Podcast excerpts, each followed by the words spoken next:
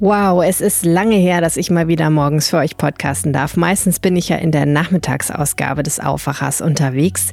Ich freue mich aber sehr und ich habe zwei Themen für euch, die wir uns jetzt mal ein bisschen genauer anschauen. Es sind Bilder, die im ersten Moment an Aufnahmen aus den USA erinnern, aber sie stammen offenbar aus der Düsseldorfer Altstadt. Ein Internetvideo zeigt, wie ein Polizist bei einem Einsatz zeitweilig auf dem Hals eines jungen Mannes kniet. Was wir bislang darüber wissen, darum geht es gleich. Bei Fortuna Düsseldorf hat es zwei Spieler erwischt. Sie wurden positiv auf Covid-19 getestet. Wir fassen für euch die Aufregung am Wochenende zusammen und sagen, wie es jetzt weitergeht. Das und mehr. Jetzt hier. Mein Name ist Helene Pawlitzki. Guten Morgen. Der Rheinische Post Aufwacher. Der Nachrichtenpodcast am Morgen. Wir wollen diesen Podcast besser machen und dazu mehr erfahren darüber, wo ihr diesen Podcast hört. Im Auto, beim Joggen, beim Duschen oder beim Kaffee morgens im Bett. Egal, wo ich euch gerade erwische, schreibt mir ganz kurz eine Mail an aufwacher.rp-online.de oder schickt mir eine Sprachnachricht auch gerne als WhatsApp an 0171 90 38 099. Die Adresse und die Nummer gibt's in der Beschreibung dieser Episode und auf rp-online.de slash Aufwacher. Egal wo ihr seid in NRW, heute erwarten euch um die 26 Grad, dazu teils schauerartiger Regen. Es kann auch mal blitzen und donnern. Im Rheinland allerdings bleibt es wahrscheinlich eher trocken. Morgen sieht es ähnlich aus, 26 Grad, ab und zu mal Schauer und kurze Gewitter. Die Schauerneigung nimmt Richtung Donnerstag ab, dann wird es auch wieder ein paar Grad wärmer, aber wahrscheinlich bleibt das Thermometer unter 30 Grad. Mama, ein Knie runter! Oh mein Gott! Mach mal dein Knie runter, Ulla. Hallo. Mach doch Fuß und Kopf. Fuß und Kopf. Das ist lustig. Ey, das ist lustig. Dieses Video hat am Wochenende im Netz für Furore gesorgt. Man sieht einen jungen Mann, der offensichtlich von einem Polizisten auf den Boden gedrückt wird. Einer der Polizisten hat ein Knie auf seinem Hals. Ein Bild, was wir schon kennen aus ähnlichen Aufnahmen aus den USA.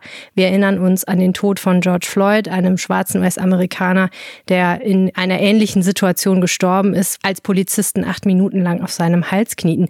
Da muss man schon schlucken, Uwe Jens Rune aus der Düsseldorfer Lokalredaktion, wenn man das sieht. Was wissen wir denn über das Video und vor allen Dingen, wie authentisch ist dieses Video? Was wissen wir da bisher?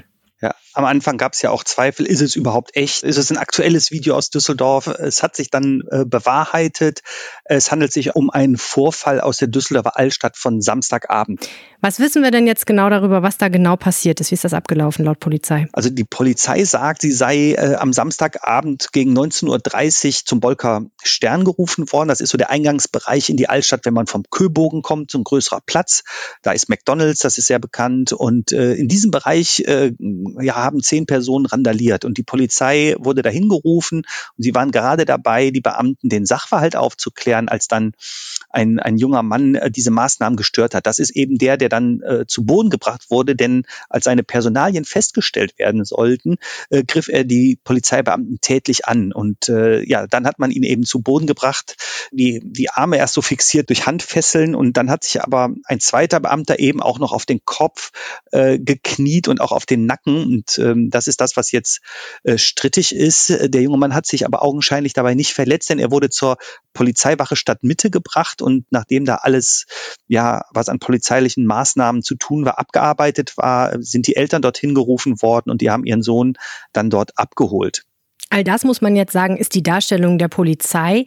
Die wird ja jetzt nochmal von anderer Seite überprüft, korrekt? Ganz, ganz richtig, denn was man in dem Video sieht und was äh, einen ja sofort an diese Ereignisse äh, in Amerika äh, erinnert, äh, ist jetzt Gegenstand einer polizeilichen Untersuchung und zwar nicht durch die Düsseldorfer Polizei, äh, die wäre jetzt auch quasi befangen, sondern üblich ist, dass das dann ein anderes Polizeipräsidium übernimmt und in dem Fall ist es das Polizeipräsidium äh, Duisburg und es ist absolut richtig, was du sagst. Wir haben nur die polizeiliche äh, Darstellung. Wir haben mit dem jungen Menschen wohl ein Minderjähriger noch, 16 oder 17 dürfte der sein. Ähm, die kennen wir nicht. Aber trotzdem ist natürlich der Polizei jetzt ein Shitstorm sicher, kann man sagen, oder? Ja, der, der läuft natürlich äh, schon, also wann immer irgendwas mit der Polizei in dieser Richtung äh, äh, der Fall ist, also wenn es solche Ereignisse gibt, die man kritisch diskutieren kann, geht es ja auch um äh, Rassismus in der Polizei. Die Diskussionen äh, gehen dann auch, sagen wir mal, äh, oder finden in der gesamten Republik statt. Und dann wird ja auch gefordert, das also systematisch auch einmal zu untersuchen. Auf jeden Fall ist das Interesse sehr, sehr groß. Also gestern Abend war das schon fast 4000 Mal geteilt, ja, dieser, dieser Film auf äh, Twitter. Es gab mehr als 500 äh, Kommentare. Also man sieht, wie groß äh, das Interesse ist. Unser Düsseldorfer Reporter Uwe Jens Runau bleibt da dran. Herzlichen Dank fürs Gespräch. Sehr gerne. Bevor es weitergeht, eine Botschaft in eigener Sache.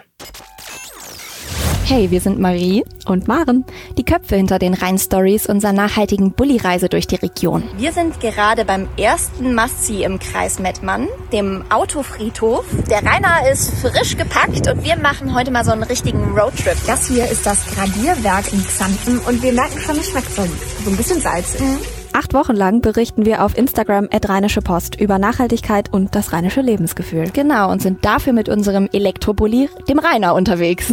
Die Rhein-Stories gibt's aber nicht nur auf Instagram, sondern auch zum Hören. Jeden Sonntag werfen wir im Rhein-Stories Podcast einen Blick hinter die Kulissen der jeweiligen Woche. Ja, und diese Woche sind wir im Kreis Mettmann unterwegs. Nächste Woche geht's dann ins Bergische Land. Also, hört doch mal rein. Wir freuen uns auf euch.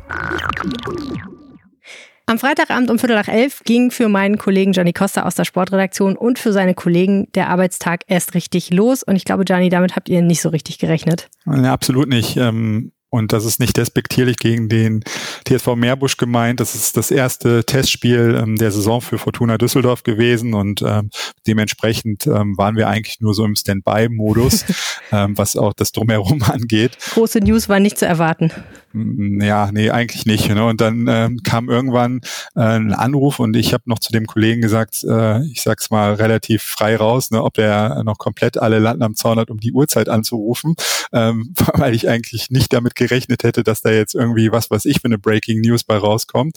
Ähm, und dann äh, hatte er äh, dann aber die Info ähm, sozusagen mitgebracht, ähm, dass äh, bei Fortuna Düsseldorf es zu zwei positiven Covid-19-Tests gekommen ist und das hat dann natürlich die Dramaturgie des Abends dann doch deutlich verändert. Absolut. Also Fortuna hat eben öffentlich gemacht, dass sich zwei Spieler offenbar mit dem Coronavirus infiziert haben.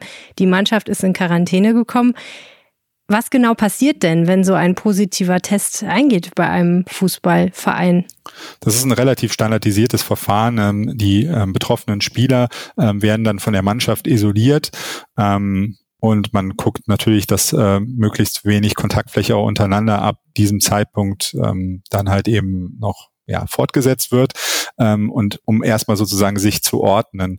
Ähm, dieser Fall wird dann aber sofort, so ist es rechtlich vorgesehen und da gibt es dann auch nicht viel Handlungsspielraum, ähm, an das Gesundheitsamt übermittelt. Das übernimmt dann ab da ähm, den Fall auch konkret und ähm, spricht erstmal ähm, eine allgemeingültige äh, Quarantäne aus. Das macht man, um sich erstmal ordnen zu können. Ähm, wenn man dann geordnet ist, ja, wird dann versucht äh, zu recherchieren, wer mit wem wie intensiv Kontakt hatte, um zu schauen, ob man eine Allgemeinverfügung aufrechterhält oder ob man sagen kann, es gibt vielleicht einen gewissen Prozentsatz innerhalb der Mannschaft, die haben mit den betroffenen Spielern so gar nichts zu tun gehabt. Die kann man dann aus der häuslichen Quarantäne entlassen. Andere müssen dann länger drin bleiben. Und so ist es in dem konkreten Fall auch geschehen. Ähm, ein ganz großer Teil der Mannschaft ist schon relativ schnell nach Bekanntwerden aus der häuslichen Quarantäne entlassen worden. Bei einigen anderen, bei einigen wenigen wenigen ähm, aus Gründen der Vorsicht hat man die Quarantäne aufrechterhalten. Ähm, aber auch das soll dem Vernehmen nach möglichst schnell aufgehoben werden. Jetzt ist ja brisant, dass die Testergebnisse erst nach diesem Testspiel gegen den TSV Meerbusch eingegangen sind. So soll es ja eigentlich gerade nicht laufen, oder? Tatsächlich ist das ein sehr unglücklicher, mindestens sehr unglücklicher Punkt, muss man sagen. Ähm, offiziell vorgeschrieben ist es nicht. Das heißt also, es ist in dem Sinne kein offizielles Versäumnis. Man könnte aber allgemeinhin schon sagen, dass es mehr als unglücklich ist, ähm, gerade gegen so einen unterklassigen Gegner in eine Partie zu gehen in der heutigen Zeit, in dem man sich nicht sicher ist, dass wirklich alle Spieler aus den eigenen Reihen negativ getestet wurden.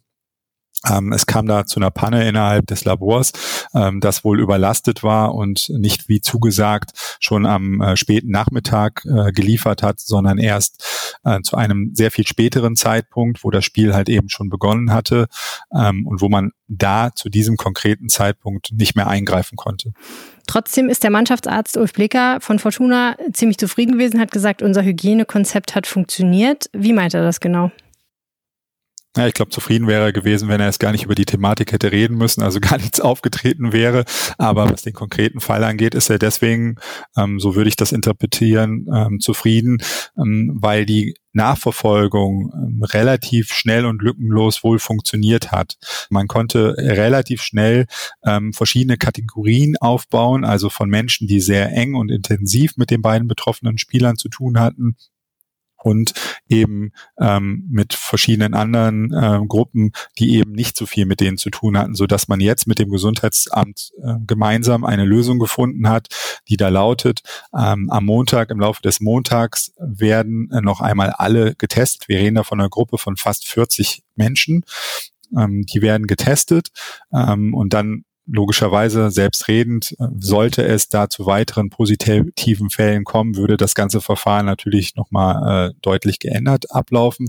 Würde es aber wie erwartet so sein, dass nur die beiden wenn überhaupt nur die beiden noch positiv getestet äh, würden, ähm, dann würde es dabei bleiben, dass alle die, die nicht in der wirklich unmittelbaren Kategorie 1 klassifiziert werden, dann komplett raus sind und ähm, ganz normal wieder ihrem Tagwerk nachgehen könnten. Das heißt, schon ab Dienstag würde dann wieder trainiert werden. Dein Fazit kurz und knapp, Profifußball in Corona-Zeiten, hat das jetzt alles so funktioniert, wie es soll? Ich denke schon. Ich denke, wir alle ähm, müssen uns dieser Problematik stellen und müssen eine neue Normalität, würde ich das mal nennen, in unserem Alltag zulassen. Ähm, und ich glaube, sehr, sehr, sehr, sehr schnell, ähm, sehr, sehr konsequent wurde in dem Fall Fortuna Düsseldorf gehandelt wurden die nötigen ähm, Schlüsse daraus gezogen. Ähm, man wird als Fortuna Düsseldorf wie auch alle anderen gesellschaftlichen äh, Bereiche sich nicht vor diesem Virus hundertprozentig schützen können. Wichtig ist halt, wie man danach damit umgeht, dass man nichts vertuscht, ähm, sondern transparent ähm, und offen mit so einer Thematik umgeht. Ähm, ich finde, das ist in diesem Fall äh, in weiten Teilen auf jeden Fall geschehen. Und jetzt müssen wir alle gemeinsam in die Zukunft äh, schauen und hoffen, ähm, dass die Spieler, ähm, die positiv getestet wurden, äh, nur milde Symptome haben und ähm, dass der Fall dann damit sozusagen, was diesen Punkt angeht, abgeschlossen werden kann. Danke, Gianni Costa. Danke dir. Schauen wir noch mal kurz darauf, was heute außerdem wichtig wird. Heute beginnt der Parteitag der Demokraten in den USA. Joe Biden soll offiziell zum Präsidentschaftskandidaten gekürt werden. Das Event findet ziemlich komplett online statt. Eine neue Situation für alle. In Köln startet der Prozess gegen einen zentralen Verdächtigen im Missbrauchskomplex Bergisch Gladbach zum zweiten Mal. Der erste Versuch musste wegen eines kleinen Brandes im Gerichtsgebäude ausfallen. Der 43 Jahre alte Angeklagte soll seine Tochter immer wieder missbraucht haben. Sie wurde 2017 geboren. Auch in Berlin wird verhandelt, unter verstärkten Sicherheitsvorkehrungen. Dem Chef eines arabischstämmigen Clans und drei seiner Brüder wird versuchte schwere räuberische Erpressung, Freiheitsberaubung, gefährliche Körperverletzung, Nötigung, Beleidigung und Untreue vorgeworfen. Das Opfer soll der Rapper Bushido sein. In Düsseldorf sagt ein wichtiger Informant des Verfassungsschutzes vor dem Untersuchungsausschuss des Landtags aus. Er stammt aus dem Umfeld des islamistischen Attentäters Anis Amri. Die Abgeordneten wollen wissen, was er den Behörden wann erzählt hat. Kampfflugzeuge der israelischen Luftwaffe werden am Montag am Flieger Horst Nörvenich im Kreis Düren erwartet. Die Jets reisen unter anderem für gemeinsame Militärübungen mit der Bundeswehr nach Deutschland an. NRW-Innenminister Herbert Reul von der CDU stellt um 12 Uhr sein Lagebild zur Clankriminalität vor. Das schon zum zweiten Mal. Jetzt ist spannend, was sich im Vergleich zum Lagebild von vor einem Jahr verändert hat. Fußball-Bundesligist Borussia Dortmund ist ja an der Börse. Heute legt der Verein Zahlen vor. Was wir schon wissen, dass es einen Verlust von 45 Millionen Euro gibt. Der Grund wahrscheinlich Corona. Die Faninitiative Unser Fußball übergibt heute in Frankfurt eine Erklärung an DFB und DFL. Die Initiative fordert, dass der Profifußball reformiert wird. Vor allem geht es um Geld, eine gerechte Verteilung der Fernsehgelder, Financial Fair Play und weniger Einfluss für Investoren. Und noch ein Streaming-Tipp für heute Abend. Vor 60 Jahren standen die Beatles das erste Mal in Hamburg auf der Bühne.